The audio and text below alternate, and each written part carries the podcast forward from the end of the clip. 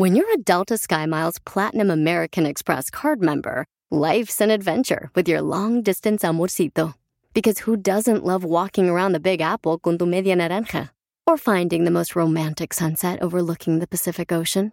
And sneaking in besitos inolvidables in Venice. The Delta SkyMiles Platinum American Express card. If you travel, you know.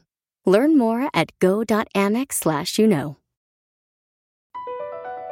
Across America, BP supports more than 275,000 jobs to keep energy flowing. Jobs like building grid-scale solar energy in Ohio and producing gas with fewer operational emissions in Texas. It's and, not or. See what doing both means for energy nationwide at bp.com slash investing in America.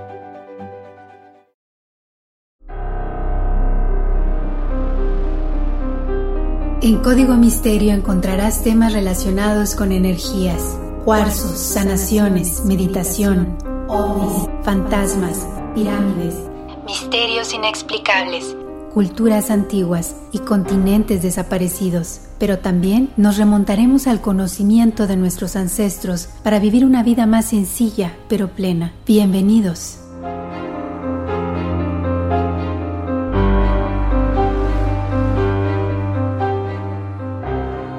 ¿Qué tal? ¿Cómo están? Bienvenidos a un episodio más de Código Misterio. Les saluda Horacio Ontiveros. Ya estamos listos con nuestro tema de investigación y como siempre, los invito a ir checando todas las ilustraciones, todas las fotografías en este caso que están en las redes sociales de Código Misterio, Facebook e Instagram. Por supuesto, los invito a que prueben la aplicación de música terapéutica, música para bajar de peso, para meditación, que se llama Alo Harmony. Ustedes eh, básicamente le dan clic eh, o escanean el código QR, ponen su información y van a tener 15 días de acceso premium, bueno, para que vean, para que escuchen, para que experimenten principalmente todo lo que hace el maestro Quique Santander con esta música, que la verdad nos ayuda a bajar de peso, nos ayuda a concentrarnos, nos ayuda a relajarnos. Pruébela, ¿Qué es lo peor que puede pasar? Bueno, son 15 días donde ustedes prueban. Si a ustedes les gusta, continúan con el periodo. Si no les gusta, la cancelan y eso es todo. Entonces, los invito a que escaneen ese código QR. Por supuesto, los invito también a que, como siempre, escuchen todo el contenido de la plataforma de bienestar All for NES o Todos por el NES, donde también tenemos entrevistas corporativas. También los invito a que me escriban y me pidan su numerología su horóscopo azteca o los dos en determinado caso, escríbanme a contacto arroba códigomisterio.com y cada semana en nuestro episodio de Conversaciones Misteriosas estaremos platicando precisamente, bueno, pues de cuál es su horóscopo azteca, de cuál es el número al que ustedes les corresponde por fecha de nacimiento, en qué vida están, digamos, y también quiero que me cuenten todas sus experiencias paranormales, eh, sus recomendaciones de libros, películas, temas, lo que ustedes quieran. Así que, bueno, pues bienvenidos todos. Ahora sí ya vamos a arrancar con esto. Como siempre, gracias a la gente que probó la aplicación, que les gustó, que, bueno, están comprometidos en darle un periodo de prueba un poquito más largo de esos 15 días. También gracias a la gente que me escribe a contacto arroba códigomisterio.com y me ponen ahí sus historias muy interesantes. Muchas gracias, en serio que me motiva cuando ustedes dicen que una vez que escucharon algunas historias de otras personas, ustedes se animaron a compartir lo que a ustedes les ha pasado. Qué bueno que les guste cómo tocamos los temas en este caso. Ya saben que es con mucho respeto, nunca con mofa. Ni los temas, ni los, eh, ni los memes que subimos. Todo es una cuestión de relajarnos, eh, de levantar polémica, por supuesto, pero siempre siendo bien respetuoso con la opinión de los demás. Ahora, Vamos a arrancar este tema que tiene mucho, como siempre, con otro tema que ya habíamos platicado. Si se acuerdan de Bochica, el mensajero de las estrellas, hablábamos de este salto del Tequendama allá en Bogotá, que por cierto espero prontito poder darme una vuelta. Lo que pasa es que yo pensé que estaba más cerca de la ciudad y no, ya estuve por ahí investigando entre taxistas, choferes, en el internet también. Híjole, sí está un poquito colgado, pero espero darme pronto el tiempo para poder ir a este lugar y bueno, corroborar algunas de las historias de la gente que ha ido ahí. que no solamente es un lugar misterioso, fascinante, porque ahí llegó Bochica, porque ahí con este bastón o este báculo de oro pudo crear las cataratas o esta cascada y así evitar pues las inundaciones de esta región, de esta zona, sino que también hay una parte oscura de la cual vamos a platicar el día de hoy, que ya lo habíamos comentado en algún episodio de Conversaciones Misteriosas cuando me pedían que habláramos de el salto del Tequendama. A pesar de toda esta magia, a pesar de todo esto tan interesante que hay en este lugar, también existe un atractivo extrañísimo o algo muy oscuro porque hay personas que han acabado con su vida ahí. Hasta el momento se dice que por lo menos hay cinco suicidios al año, aunque hubo épocas de casos diarios que llegaron a sorprender a la gente que estaba por ahí. Por supuesto, este lugar es eh, de mucho misterio porque la gente dice que quizá hay una energía negativa ahí, eh, que quizá esta energía ha tratado de ser como neutralizada precisamente por la estatua de la Virgen Milagrosa que está ubicada en esta roca como símbolo de homenaje, muchos dicen que es un homenaje a la gente que falleció ahí, a la gente que se encuentra en el fondo del abismo, pero también es como para frenar esta, esta mala vibra que de repente ciertos investigadores dicen que se llega a sentir. Así que el día de hoy vamos a platicar acerca de todo esto, o sea, qué es lo que lleva a las personas a brincar de este lugar. Hablaremos específicamente del salto del Tequendama, la cascada de los suicidas. Así que, bienvenidos a un episodio más de Código Misterio. Ya saben que siempre es con muchísimo respeto. Si ustedes están pasando por un momento donde no saben qué hacer, acudan con un familiar, con un amigo. Siempre hay líneas en todos los países, líneas telefónicas, ayuda de todo tipo para tratar de brindar un poco de apoyo a estas personas que se sienten desesperadas y que quieren acabar con su vida. De hecho, si algunas de las personas que me están escuchando ahorita ha tenido estos sentimientos, si alguien cercano a ustedes, un familiar, un amigo, los invito a escuchar los segmentos de Todos por el NES. Ahí tenemos varias entrevistas con psicólogos de reconocimiento internacional que nos dicen cómo salir de esto, cómo buscar ayuda y cómo entender a las personas que están sintiéndose de pronto eh, sumergidas en un abismo, sienten que ya no pueden, entonces con todo el respeto vamos a iniciar este tema de El Salto del Tequendama, la cascada de los suicidas. Les cuento, como siempre, hay que iniciar precisamente con lo que les comentaba hace rato, esta parte mágica, mística, muy interesante, donde después de la creación del mundo, de las aguas de la laguna Iguaque, emergió una mujer con un niño de tres años. El canto de las aves y la melodía del viento era parte importante de este suceso. Se comenta que esta mujer con el niño de tres años recorrieron varias montañas hasta que encontraron una extensa sabana donde construyeron su morada. El niño creció, se casó con su madre llamada Bacue o Bachue, tuvieron muchos hijos que poblaron el territorio. En cada parto se comenta que la mujer daba a luz hasta seis niños. Bachue les enseñó a sus descendientes a venerar el agua y vivir en paz y armonía. Al envejecer, la pareja regresó a Iguaque para sumergirse en sus aguas en formas de serpientes. Esto cuenta la leyenda que ese fue el origen del pueblo muisca. Tan, tan, tan. Una vez más, ¿cómo estamos hablando de esto? Y se hacen presentes las serpientes, los reptiles. Bueno, ¿será que entonces ellos comenzaron la vida en este planeta? Ahí se los dejo de tarea. Años después de todo esto, a esta misma sabana llegó Bochica, un hombre blanco con larga cabellera y barbas plateadas que les enseñó a los muiscas a cultivar la tierra y a tejer con algodón. Las personas de esta región lo vieron como el mensajero de Chiminigawa, el dios creador de la vida. Como les decía, aparte él era alto, de piel colorada, ojos claros, barba blanca, muy larga, que le llegaba hasta la cintura. Y vestía una túnica también larga, sandalias y usaba un bastón para apoyarse. Él también les había enseñado a cultivar las tierras, a sembrar, y cuando se iniciaron las lluvias, Bochique estaba visitando el poblado de Sugamushi, en donde había un templo dedicado al sol. Los chipchas decidieron llamarlo porque pensaron que Bochica era un hombre bueno y que podría ayudarlos, o todo el imperio se acabaría a causa de una gigantesca inundación.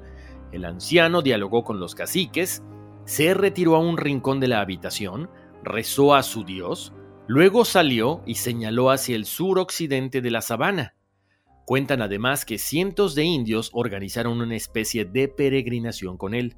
Se detuvieron después de varios días en el sitio exacto en donde la sabana terminaba, pero las aguas se agolpaban furiosas entre los cercos de rocas. Los enormes árboles y la vegetación selvática frenaban un poco la furia del agua. En ese momento, Huitaca, su esposa, ocultaba un repudio por los indígenas. Según el historiador Nelson Osorio, la mujer introdujo la lujuria, el libertinaje, la embriaguez y además conjuró un hechizo maligno de tempestades furiosas que inundaron la sabana. Al enterarse de estas acciones, Bochica la convirtió en lechuza, pero las inundaciones no desaparecieron. Una muralla de piedra en la región del Tequendama tenía represadas las aguas. Con una vara dorada, Bochica rompió el montículo y causó una explosión sideral que le dio vida a la cascada del salto del Tequendama. Así es, Bochica con su bastón, se dice que miró al cielo y tocó con el palo las imponentes rocas. Ante la sorpresa, admiración e incredulidad de todos, las rocas se abrieron como si fueran hechas de harina. El agua se volcó por las paredes, formó un hermoso salto de abundante espuma, con rugidos bestiales, y así se dio el origen a la catarata de más de 150 metros de altura. La sabana poco a poco volvió a su estado normal, y ahí quedó el salto del Tequendama. Dicen que Bochica tiempo después desapareció silenciosamente como había aparecido. Ahora, traducido del antiguo idioma indio, su nombre significa puerta abierta, los indios muiscas que vivieron ahí entre los siglos XII y XVI creían que había una puerta a otro mundo, cerca de la cual habitaban los espíritus que acompañaban a los muertos en el camino hacia el eterno refugio. Durante la colonia y la conquista, los españoles se deleitaron con la obra de Bochica. Gonzalo Jiménez de Quesada visitó varias veces la caída del río Funza o Bogotá. José Celestino Mutis estudió su vegetación y la virreina María de la Paz Enrile lideró paseos por la zona. Según cuenta la historia, los nativos saltaban, escuchen bien, desde las cataratas del Tequendama para evitar ser capturados por las fuerzas españolas que comenzarían a conquistar América del Sur en el siglo XVI. Ellos preferían suicidarse o aventarse antes de convertirse a una nueva religión. Sin embargo, escuchen esto que es tan interesante que ya lo habíamos platicado en otro episodio. Sin embargo, en lugar de encontrarse con su muerte, los muiscas se transformaron en águilas cuando se iban aventando y se elevarían hacia los cielos. Para 1801, Alexander von Humboldt, con un barómetro y arrojando piedras desde lo alto, estimó que la caída medía 91 toesas o más o menos 177 metros. Él decía que el aspecto del lugar era infinitamente bello y que no existía ninguna caída de esa altura. Durante el siglo XIX, los notables de Soacha recorrían a caballo el bosque para contemplar la caída del río. Así es como aparecieron los paseos de ollas santafereños, los dibujos de los paisajistas y los poemas en su honor. De hecho, en 1894, el equilibrista estadounidense Harry Warner atravesó la catarata sobre una cuerda floja. Ya para inicios del siglo XX, el presidente Pedro Nel Ospina ordenó construir la famosa estación del ferrocarril del sur en El Salto, que era una casa de más o menos 1.470 metros cuadrados, con cinco pisos, que a la larga se convertiría en un hotel. Este hotel fue llamado del Salto, aunque también tenía otro nombre, el Castillo de Bochica. Este era un hotel con varios salones de baile, música, bar, restaurante, 12 habitaciones y un lugar especial para el presidente Pedro Espina, que nunca pudo conocer porque falleció antes de la inauguración. Hasta mediados de 1940, este lugar era el principal sitio turístico de Colombia. Había muchas personas adineradas que llegaban a este lugar solamente por el hecho de conocerlo, de bailar en los salones franceses y por supuesto de fotografiarse con la caída del río a sus espaldas. ¿Qué pasa después? Bueno, comienza a ver toda esta violencia política de mediados del siglo XX y causa estragos en el hotel. Los turistas desaparecen, el restaurante desaparece y es cuando empieza a tener problemas el río Bogotá debido a malos olores. Hagan de cuenta que se convirtió en una cloaca. Por lo tanto, el lugar cerró. ¿Qué sucedió después? En 1940 se inaugura el embalse de Muña y la hidroeléctrica El Charquito. La población crecía cada vez más y por supuesto la gente comenzó a poblar todas las zonas aledañas, por lo tanto el cuerpo de agua se contaminó. A partir de ese momento las personas vieron el salto del Tequendama como un lugar para tener una muerte segura. Ojo, no solo por la altura de 150 y tantos metros, casi 157, sino por lo tóxica que eran sus aguas. De hecho, poco a poco, este lugar fue tomando el nombre del Lago de los Muertos. A mediados de los años 80, la propiedad fue vendida y funcionó como un restaurante por un tiempo, pero para el 2009 quedaría abandonada. La gente, al darse cuenta de que estaba abandonado el lugar, comenzaron a cometer actos vandálicos, pero también aquí hay un problema.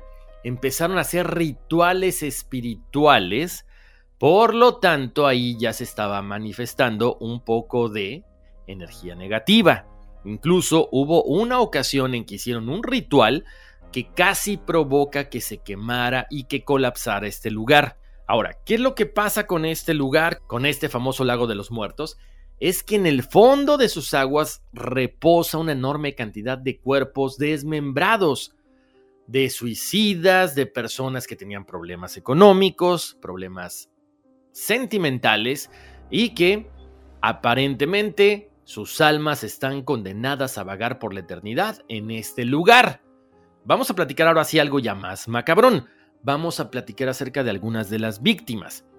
La primera persona que cayó al precipicio falleció de manera accidental luego de que el vehículo en el que se transportaba sufriera un volcamiento. Se trataba de una monja que, según las historias, perdió la cabeza en el impacto de la caída. Su espíritu aún se presenta ante quienes transitan por el lugar y ahorita les cuento la historia, pongan atención. Esto fue contado por Francisco Huacaneme, un habitante de este lugar, quien relató cómo una noche quedó paralizado por un susurro escalofriante. Resulta que mientras dormía empezó a escuchar ruidos extraños. Trató de no prestar atención, sin embargo, sus perros empezaron a ladrar hasta que se hizo el silencio. Ya cuando este señor Francisco intentaba conciliar el sueño, un susurro mencionó su nombre. Francisco, Francisco. El hombre prendió la luz de la habitación, pero no vio nada. Solo pudo sentir un frío increíble en el lugar. En ese momento salió de su cuarto y a lo lejos, ¿qué creen que encontró? Vio a una mujer, a una monja. Le gritó, pero no recibió respuesta.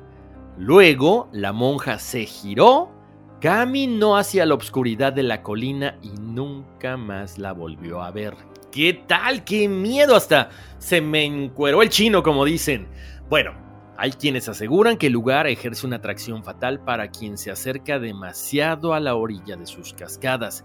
Incluso con las personas que no van con la intención de suicidarse, pero en ocasiones llegan a saltar debido a esta fuerza sobrenatural. Las historias son tristes, de mucho miedo y por supuesto inundan también la parte del atractivo sobrenatural. Cheque nada más como no puedo generalizar, pero hay también maldad en la gente. Hubo fotógrafos de prensa que tomaban estas fotos finales y después les vendían los mensajes, las fotografías a familiares y conocidos. Como les mencioné hace ratito, la mayoría de los suicidios tenían razones económicas o sentimentales y siempre hubo estos testimonios que decían que esta extraña energía hechizaba a las personas, les llamaba y les obligaba a saltar al vacío. Durante muchos años fue imposible recuperar los cadáveres de las personas que brincaban. Todo esto fue hasta 1941, cuando el 22 de enero de ese año, los trabajadores de la empresa Taxi Rojos lograron el descenso para rescatar el cuerpo de su compañero Eduardo Umaña y de acuerdo a Juan Pablo contó, este fue el final de la tradición y a partir de ese momento la gente ya podía recuperar los cuerpos de sus personas queridas. Fíjense cómo son las cosas. Ahí ya estamos hablando que no solamente es un lugar para suicidios, también aparentemente estas almas en pena obligan a la gente a brincar, pero también son las causantes de que haya muchos accidentes de tráfico en este lugar. Ya hablábamos de los fotógrafos que vendían las, estas, este, bueno, obviamente estas fotografías a los familiares y conocidos de las personas que brincaban, pero también los periodistas jugaron un papel muy importante en esto. Según versiones históricas, ellas pagaban a los vendedores del lugar para que recogieran las cartas de despedida de quienes iban al lugar para dar su último adiós y muchas veces incluso, que ya lo vamos a comentar ahorita, hasta estos mismos vendedores del lugar terminaron en el fondo del abismo, no sabemos si por la misma maldición. Otros aseguraban que para ganar dinero, algunos vendedores escribían cartas con información falsa para dar satisfacción al morbo. Por supuesto, eran vendidas a los cronistas y ellos las transformaban en historias de periódico. Estamos a punto de platicar algunos de los saltos que más han impactado a la gente, pero nos vamos a ir a una pausa comercial y regresando seguimos con más de Código Misterio eBay Motors es tu socio seguro. Con trabajo, piezas nuevas y mucha pasión, transformaste una carrocería oxidada con 100.000 millas en un vehículo totalmente único. Juegos de frenos, faros, lo que necesites, eBay Motors lo tiene. Con Guaranteed Fee de eBay, te aseguras que la pieza le quede a tu carro a la primera o se te devuelve tu dinero. Y a estos precios, quemas llantas y no dinero. Mantén vivo ese espíritu de Ride or Die, baby, en eBay Motors. ebaymotors.com. Solo para artículos elegibles se aplican restricciones. Estamos de vuelta aquí en Código Misterio, les saluda Horacio Ontivero, seguimos platicando acerca del salto del Tequendama, la cascada de los suicidas. Ya conocimos un poquito acerca de toda la historia, de qué cosas suceden ahí, pero lo que más nos extraña es cómo Bochica, siendo un ser de luz, estando ahí y que aparentemente provenían del espacio, y que él ayuda a la gente con esta explosión de su vara a crear el salto del Tequendama, haya una energía tan negativa en este lugar que las personas escogen como punto para acabar con sus vidas. Algunas por voluntad propia, otras dicen que son obligadas o forzadas por ciertas poses que escuchan en sus cabezas. Continuando con esto, vamos a platicar algunos de los saltos más tristes, más impactantes que se han dado en este lugar. Les cuento, el 27 de enero de 1941, un ex agente de la Policía Nacional llamado José Suárez caminaba con su novia Isabel Vargas cerca del salto. Tras una pausa, el hombre besó a la mujer, subió a una piedra, se quitó el sombrero que llevaba puesto, le introdujo un papel y lo tiró hacia el prado. Acto seguido, y ante la mirada de un centenar de turistas, tan, tan, tan, saltó hacia el vacío perdiéndose instantáneamente entre el inmenso caudal despeñado.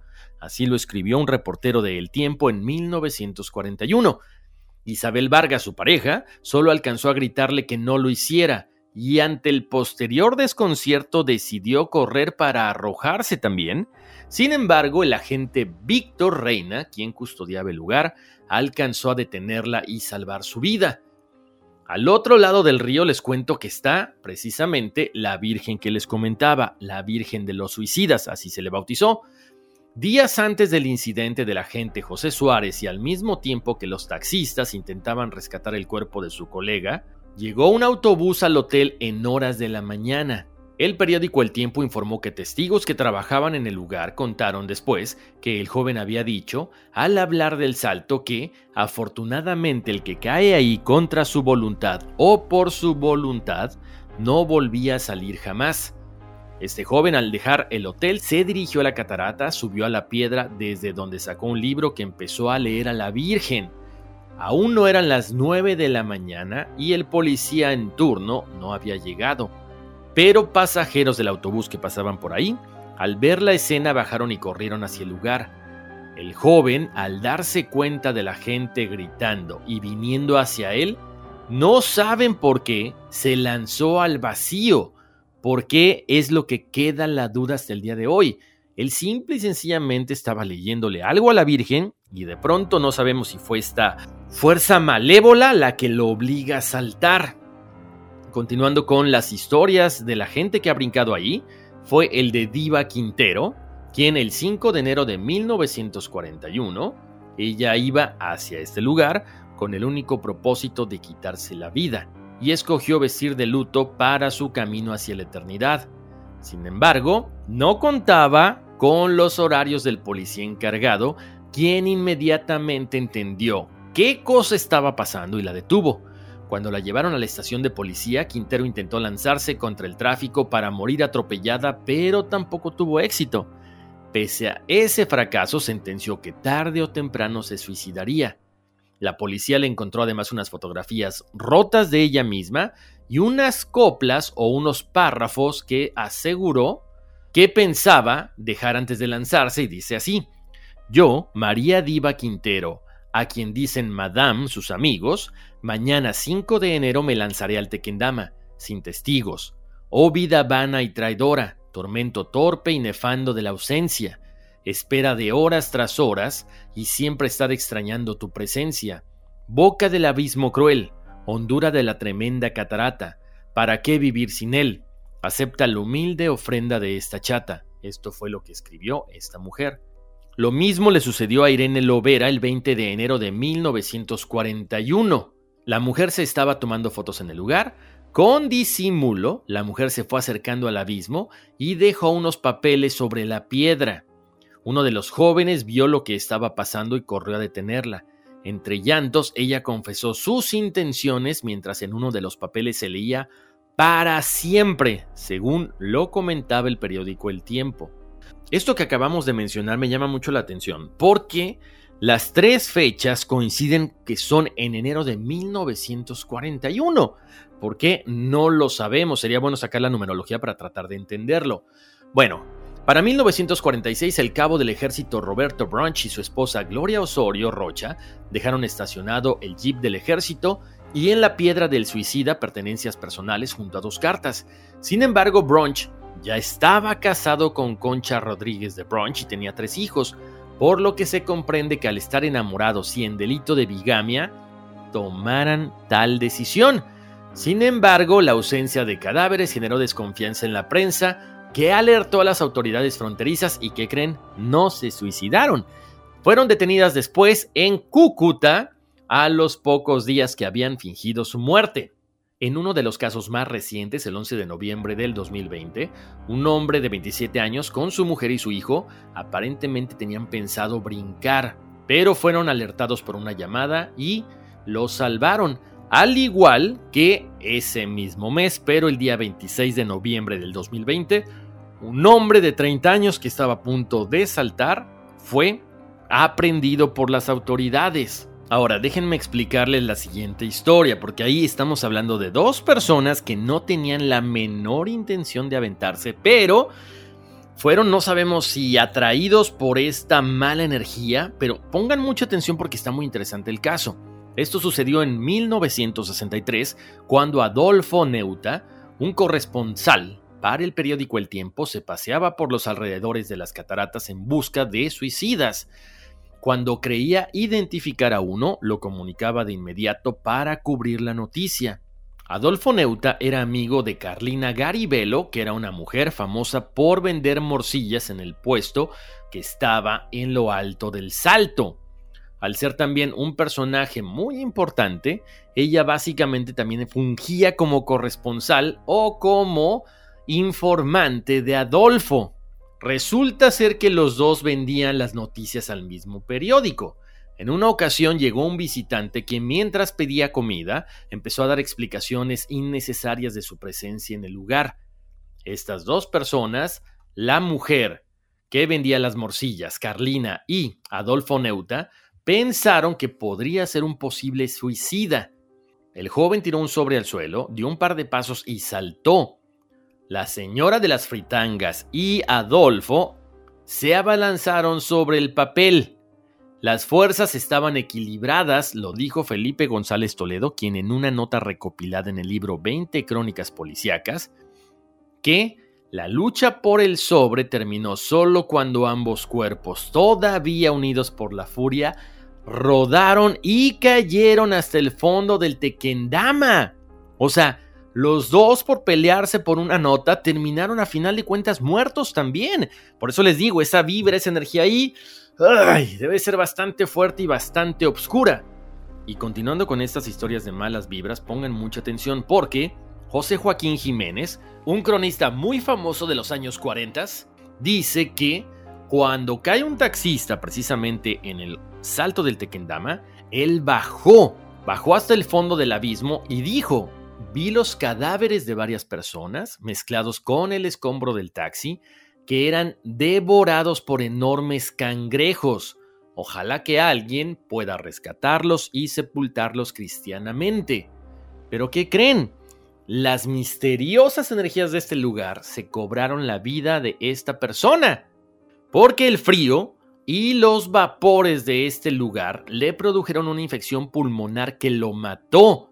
O sea, no solamente afecta a las personas que quieren brincar o a las que se peleaban por una nota, sino también a este personaje que en la búsqueda de dar a conocer más historias y tomar fotografías, terminó siendo víctima de este lugar tan macabro. Como les decía, es un lugar con mucha energía, es un lugar muy famoso a nivel internacional, que incluso el cartel paranormal hace algunos años hizo una transmisión en vivo desde este lugar a la medianoche.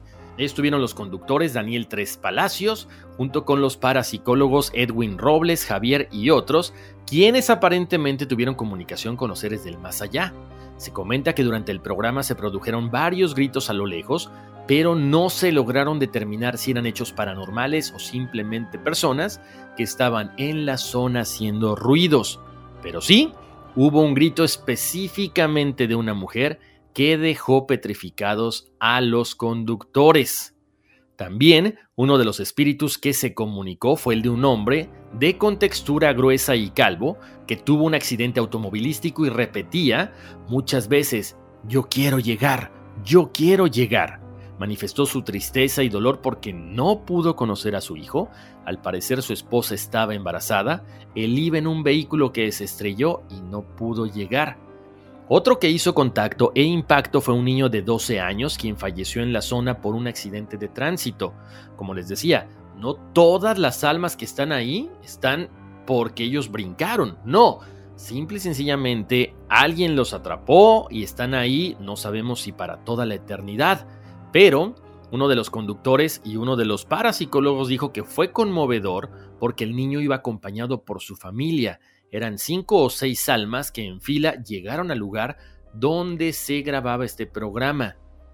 El alma del muchacho, que en vida era Mateo, se llevó la atención de los parapsicólogos, pues decía que estaba en la búsqueda de un documento y le nombraba varios números.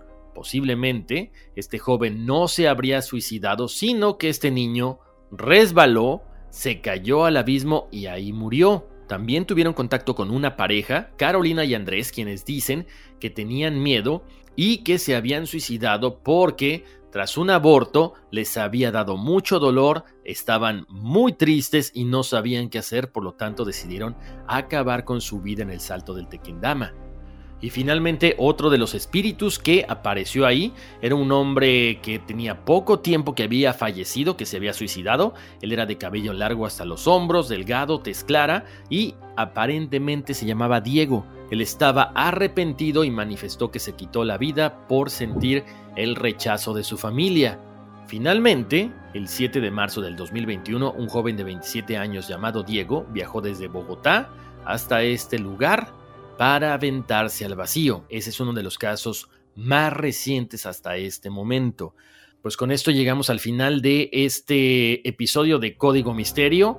Me encantaría escucharlos, me encantaría saber quiénes de ustedes que nos están escuchando, ya sea que vivan en Colombia o hayan pasado por ahí, hayan estado de turistas, visitaron este lugar, que me cuenten qué tal la vibra de esto, porque como les decía, es súper interesante conocer cómo Bochica lo crea, este ser de las estrellas, y de pronto esto se convierte como en un hervidero de personas que tienen la intención de quitarse la vida y que además no se sabe exactamente qué otra cosa puede haber ahí que incluso personas que van como turistas de repente sienten esa necesidad de aventarse.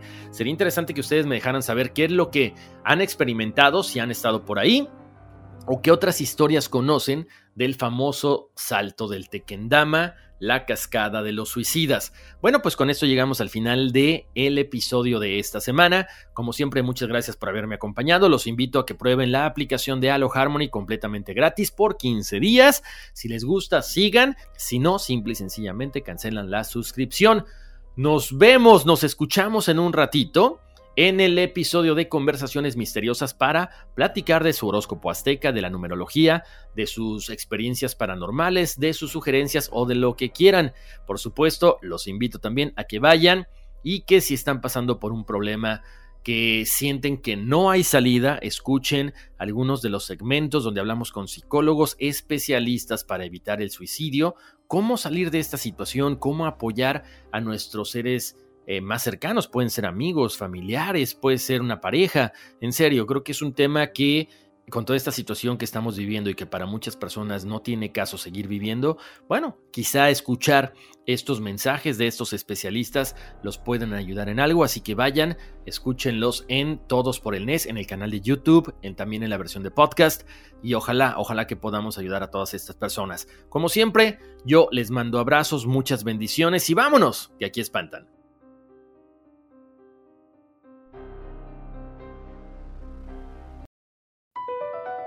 Across America, BP supports more than 275,000 jobs to keep energy flowing.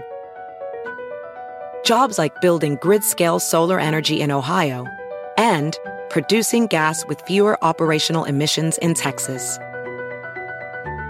It's and, not or. See what doing both means for energy nationwide at bp.com slash investing in America. Live life at your pace. Click the banner or go to visitwilliamsburg.com to discover how. Because here in Williamsburg, life moves at one pace, yours. Visit a live archaeological dig site on the very grounds where America began, or walk the fields where our country was won. Live like a colonial by day or track 18th century ghosts by night. For all the history to be found here, there's plenty more to make for yourself. It's all waiting for you in Williamsburg. Book your trip today and live life at your pace.